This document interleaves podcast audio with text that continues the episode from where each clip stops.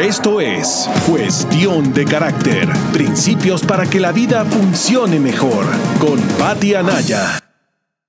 Con frecuencia escuchamos, mira, esa persona tiene el carácter muy fuerte, y lo asociamos a quienes gritan o imponen sus decisiones, y es al contrario. Cuando no controlamos nuestras emociones, cuando no escuchamos a los demás y tenemos conflictos o somos egoístas, nuestro carácter puede ser débil. Carácter significa marcar, como en las máquinas de escribir antiguas o en las imprentas. A cada una de las letras se le llamaba carácter, porque imprimían una huella definitiva, un símbolo, en el papel. Así que carácter tiene que ver con marca. Webster en su diccionario de, 1828 define carácter como estampar y grabar a través de presión. Es, es, como un grabado en metal, ¿los has visto? Y ese grabado se va generando a través de las experiencias que tenemos, tanto positivas como negativas, pero sobre todo en los tiempos difíciles, porque son las que más nos activan emocionalmente y más recordamos en esas circunstancias de la vida, en nuestra dinámica cotidiana, en lo que vivimos en nuestra familia de origen, en nuestra cultura. Son esas presiones las que nos van dando forma al carácter.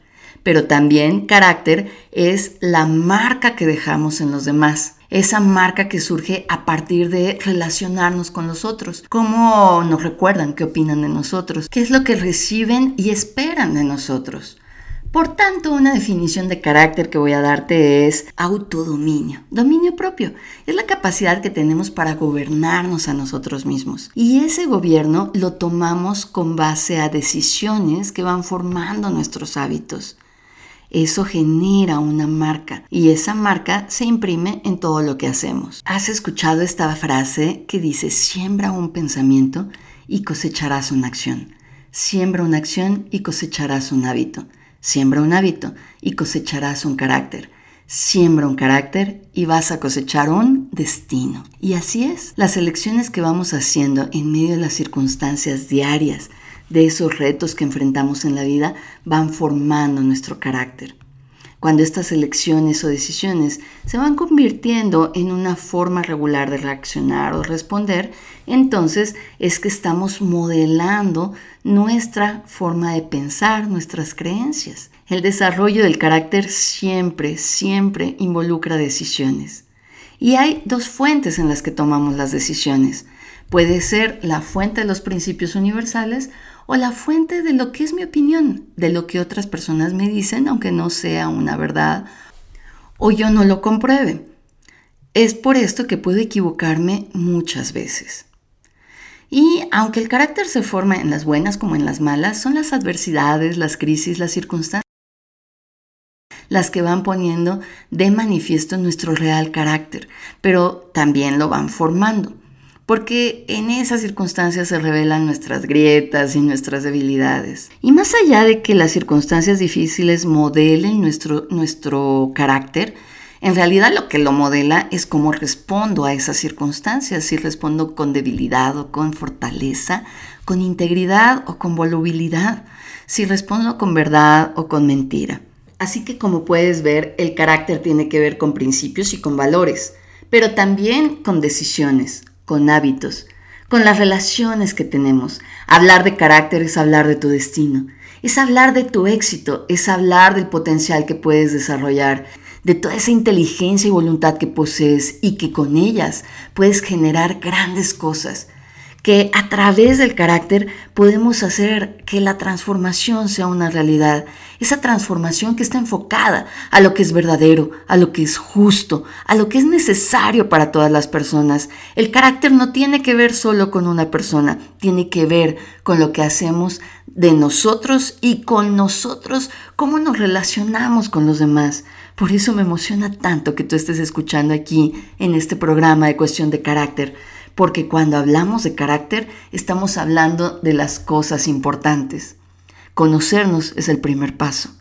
Conocer que no somos personas que tengamos que estar todo el tiempo con miedo o reducidas, que no es correcto conformarnos o aceptar menos de lo que merecemos.